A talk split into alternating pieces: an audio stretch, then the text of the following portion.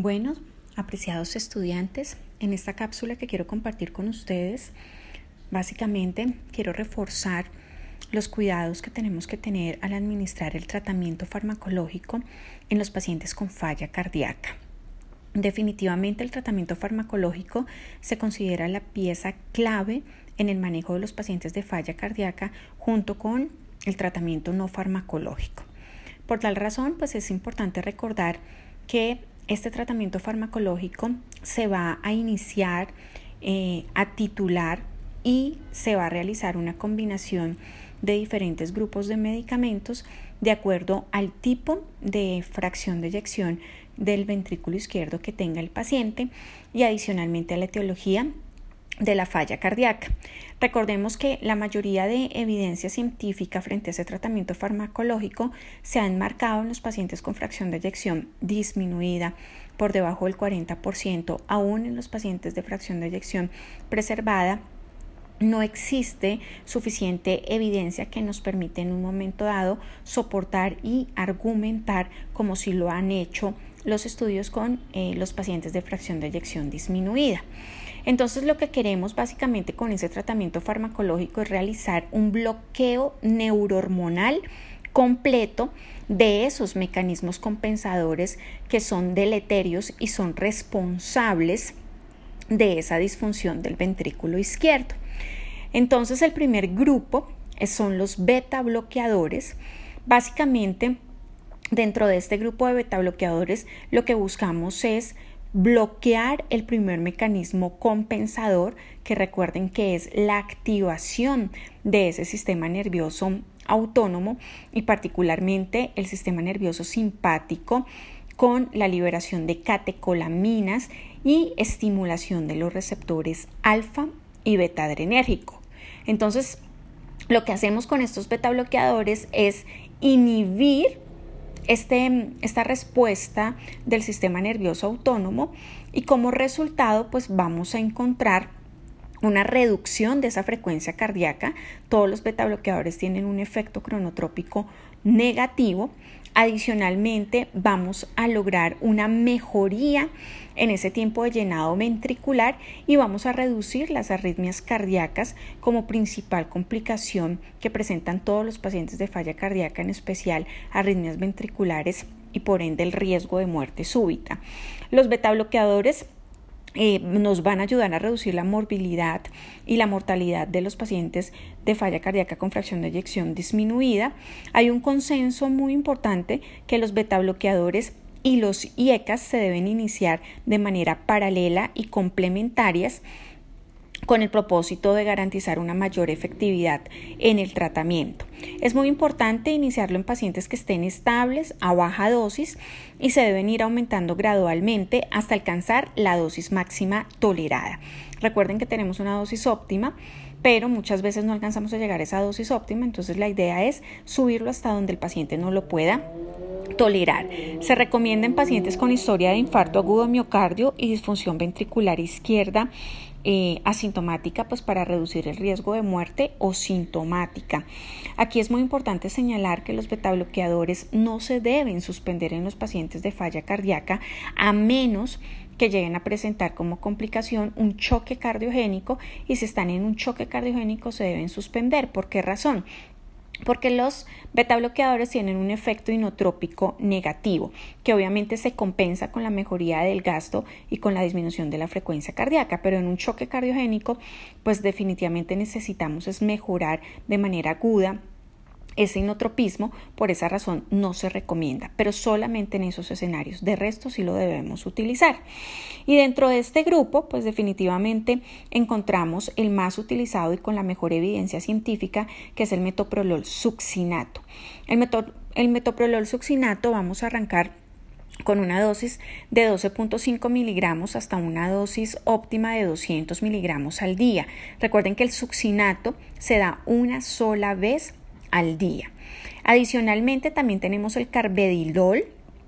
El carbedilol A diferencia del metoprolol succinato, es más vasodilatador porque no solamente me bloquea los receptores beta adrenérgicos, sino también alfa adrenérgicos. Su dosis de inicio es 3.125 miligramos hasta completar una dosis de 25 miligramos cada 12 horas, siempre y cuando el paciente lo tolere. Eh, otros beta bloqueadores que también han mostrado muy buena evidencia frente a la reducción de la mortalidad, pues está el bisoprolol y el nebivolol, siendo los más usados los dos primeros que les estaba comentando. Cuando ustedes usen estos beta bloqueadores, es muy importante estar pendientes de la presión arterial y la frecuencia cardíaca al administrarlo. La presión arterial mínima permitida en estos pacientes para administrarlo es sistólica de 80 milímetros de mercurio, siempre y cuando el paciente esté asintomático, que no presente diaforesis, que no presente mareo, que no presente debilidad, que no presente lipotimia, lo podemos administrar sin problema. Recuerden que un día que dejemos de administrar este medicamento es un día de activación de ese sistema neurohormonal y se incrementa la mortalidad en el paciente.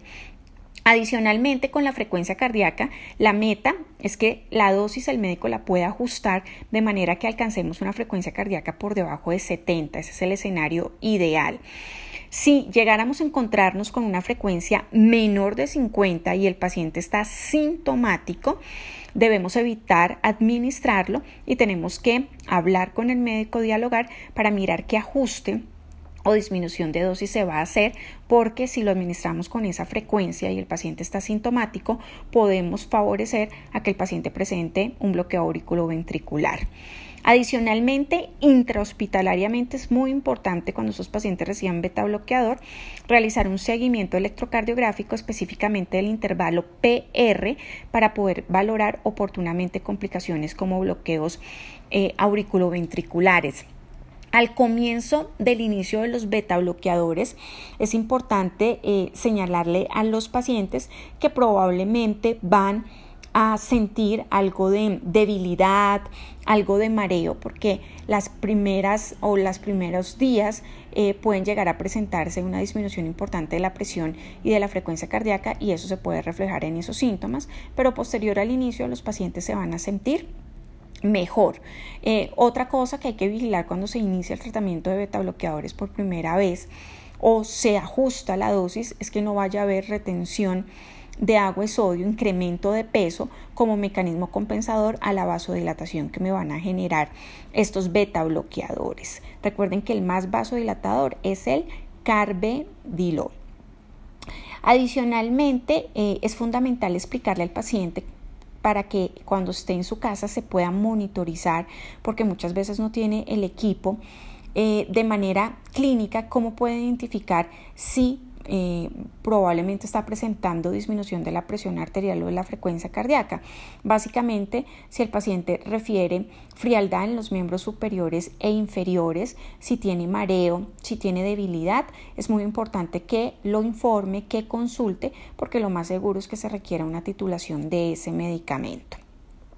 Adicionalmente, dentro de ese grupo de tratamiento farmacológico, pues vamos a encontrar el uso particularmente de, los medicamentos que nos van a bloquear el sistema, renina, angiotensina, aldosterona.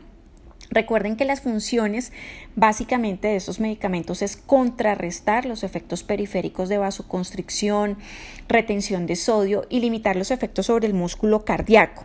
Dentro de este grupo encontramos los IECAS, los inhibidores de la enzima convertidora de angiotensina.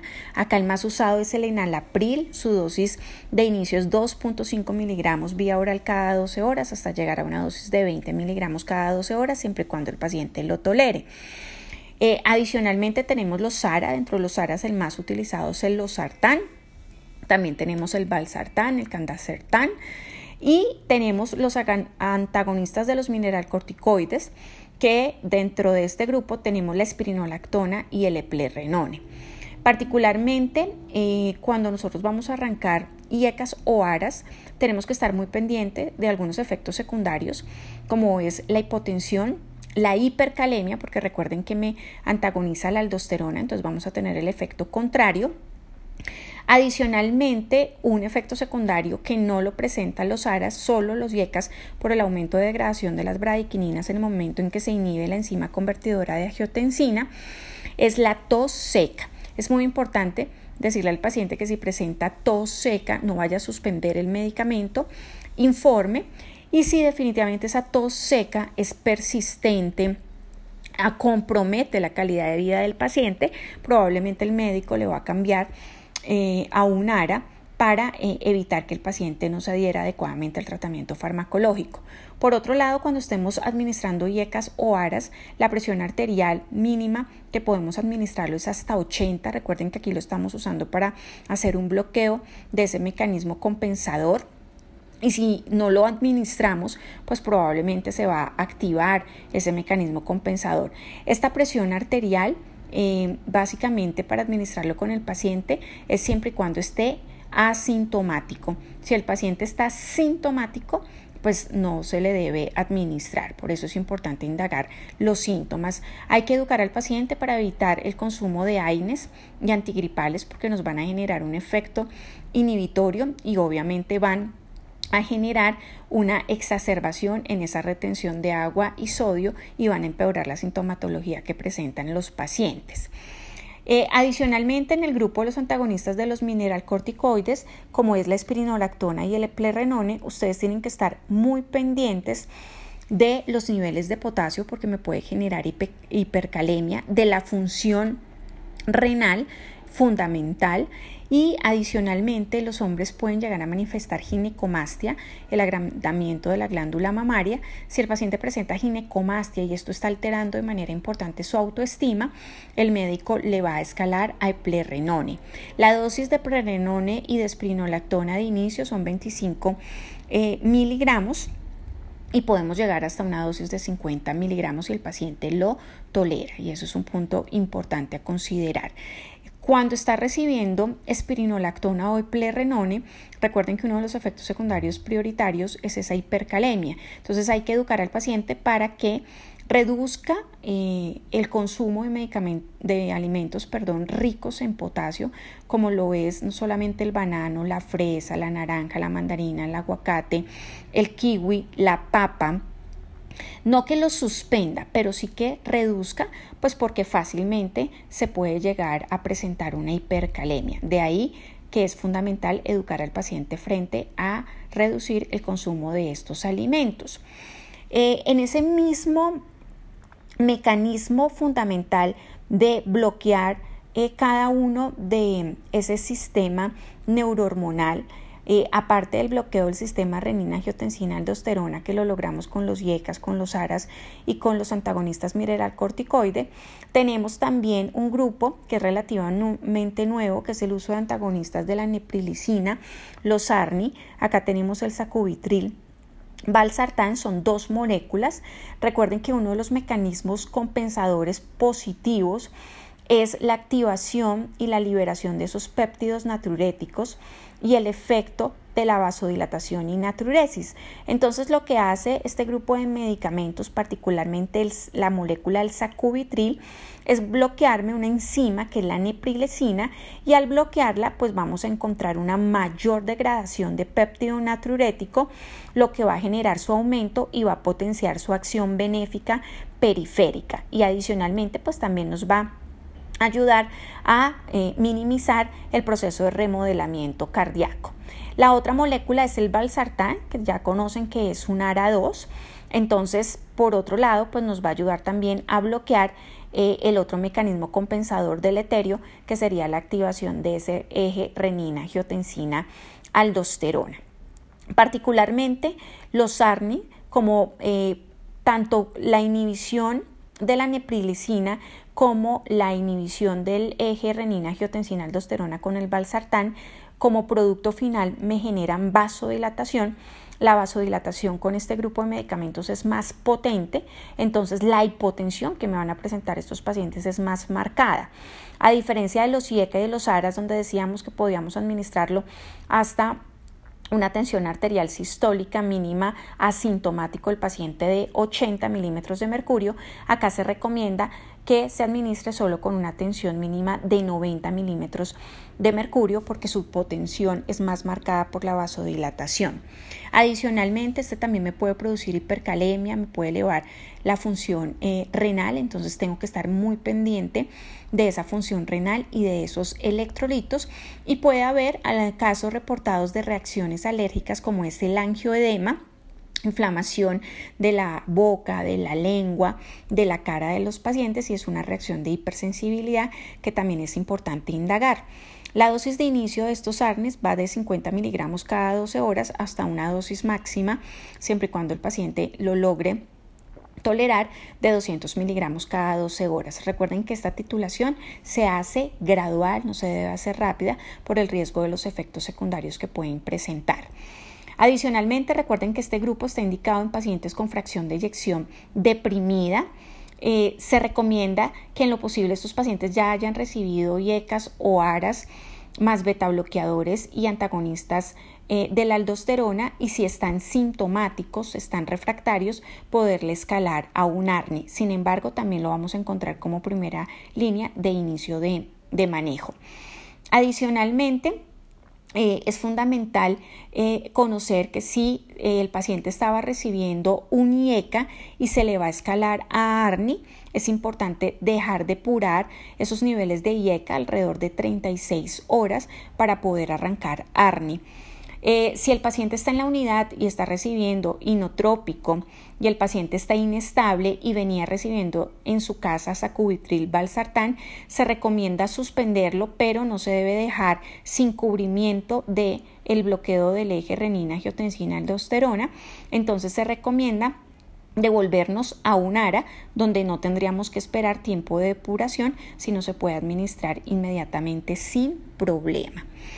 Adicionalmente, eh, es importante señalar que estos grupos que les nombré anteriormente, IECAS, ARA, ARNI y antagonistas de la aldosterona, o eh, antagonistas mineralcorticoides, básicamente nos van a ayudar a prevenir ese remodelado cardíaco y nos va a reducir la mortalidad.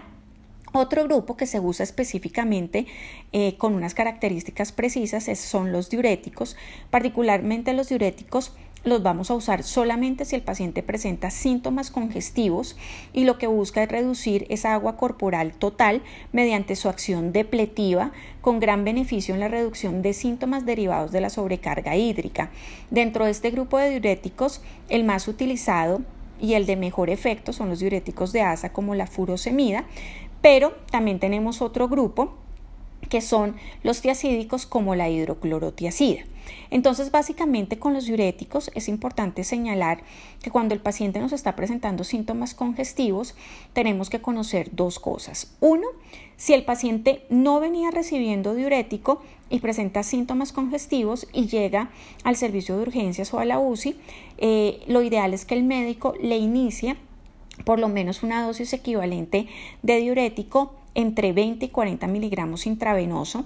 Evalúe respuesta rápidamente, estamos hablando de respuesta entre una máximo dos horas. Si el paciente no responde, vaya incrementando esa dosis de diurético intravenoso a través de bolos y adicionalmente también a través de intervalos cortos de frecuencia y puede llegar hasta una dosis máxima de 200 miligramos en administración en bolos. Si por el contrario el paciente ya venía recibiendo diurético vía oral, se recomienda eh, arrancar dosis intravenosa en lo posible el doble de la dosis que venía recibiendo el paciente. Entonces, si yo venía recibiendo 20 miligramos vía oral de furosemida, se recomienda arrancar con 40 intravenosa en bolo, o si venía recibiendo 40, arrancar con 80 miligramos intravenoso en bolo. También la podemos poner en infusión continua, pero la recomendación es que pongamos una carga previa para lograr un efecto más rápido, tanto por bolos como por infusión continua, logramos la misma efectividad no hay ningún problema y la evidencia y el grado de recomendación es apropiado para las dos.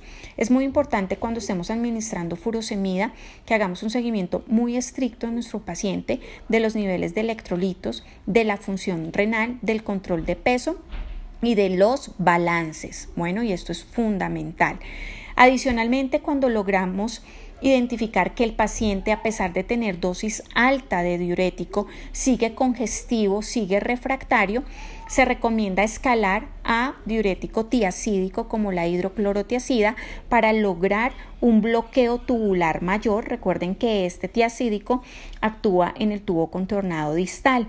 Cuando estemos administrando este tiacídico, aparte de estar pendiente del potasio, hay que estar más pendiente del sodio porque aquí me produce una hiponatremia importante. Eh, recuerden que los diuréticos se dejan solamente hasta que logremos controlar la congestión, se deben ir disminuyendo su dosis en el momento en que ya el paciente esté eubolémico, se debe dejar una dosis mínima y luego se debe empoderar al paciente para que puedan usar régimen flexible de diurético, pero el diurético no se debe dejar por largo tiempo. Adicionalmente hay otro grupo de medicamentos eh, que específicamente tienen una indicación precisa que es la digoxina. La digoxina es un glucósido que me inhibe la bomba sodio-potasio ATPasa en el corazón, disminuye la salida de sodio, aumenta los niveles de calcio, por lo que tiene un efecto inotrópico positivo, también aumenta la fuerza de contracción del músculo cardíaco y adicionalmente tiene también un efecto de estimulación vagal disminuyéndome la frecuencia cardíaca y la estimulación simpática. Por esta razón, solamente se recomienda en los pacientes que tengan falla cardíaca más fibrilación auricular, eh, porque eh, el riesgo de intoxicación digital en estos pacientes es muy alto. Entonces, la única recomendación eh, particularmente es esa. Entonces, definitivamente, si ustedes se dan cuenta, la responsabilidad que nosotros tenemos en la administración de medicamentos es muy alta porque no solamente implica determinar que realmente se le está dando un bloqueo completo al paciente de ese sistema neurohormonal, sino hacer un seguimiento de unos efectos secundarios, empoderar al paciente para que cuando se vaya a su casa pueda realizar una monitoría adecuada de cada uno de esos signos y síntomas que puede llegar a presentar y que puede llegar a indicar la necesidad de ajuste o titulación de la dosis. Por otro lado, no nos podemos olvidar y también es importante que ustedes conozcan otro grupo de medicamentos que no lo vamos a usar de manera intrahospitalaria, pero el paciente sí nos puede llegar cuando hagamos el proceso de conciliación medicamentosa. Dentro de ese grupo está la ibauradina. La ibauradina básicamente lo que hace es disminuir la velocidad de despolarización diastólica y reducir la frecuencia cardíaca. La ibauradina la usamos en los pacientes que estén recibiendo eh, beta bloqueadores a dosis eh, máxima tolerada y la frecuencia cardíaca no la logremos alcanzar en esas metas por debajo de 70. Entonces, si el paciente no logra alcanzar esas metas y está en ritmo sinusal, se recomienda adicionarle ibauradina con el propósito pues de ayudar al paciente a mejorar esos síntomas y reducir las hospitalizaciones. La ibauradina básicamente me puede generar alteraciones visuales, alteraciones en términos de eh, fosfenos y disminución de la frecuencia cardíaca. Recuerden que con nuestros pacientes no es fácil que ellos tengan equipos para monitorizar frecuencia y presión arterial, por eso es fundamental empoderarlos frente a la sintomatología que ellos van a presentar, como es el mareo, la debilidad, la, lipotimia o la alteración del estado de conciencia. Entonces, con esto eh, quiero cerrar esta cápsula.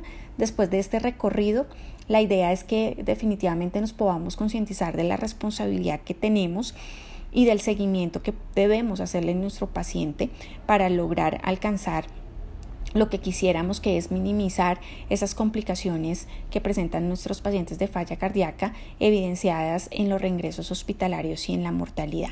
Muchísimas gracias.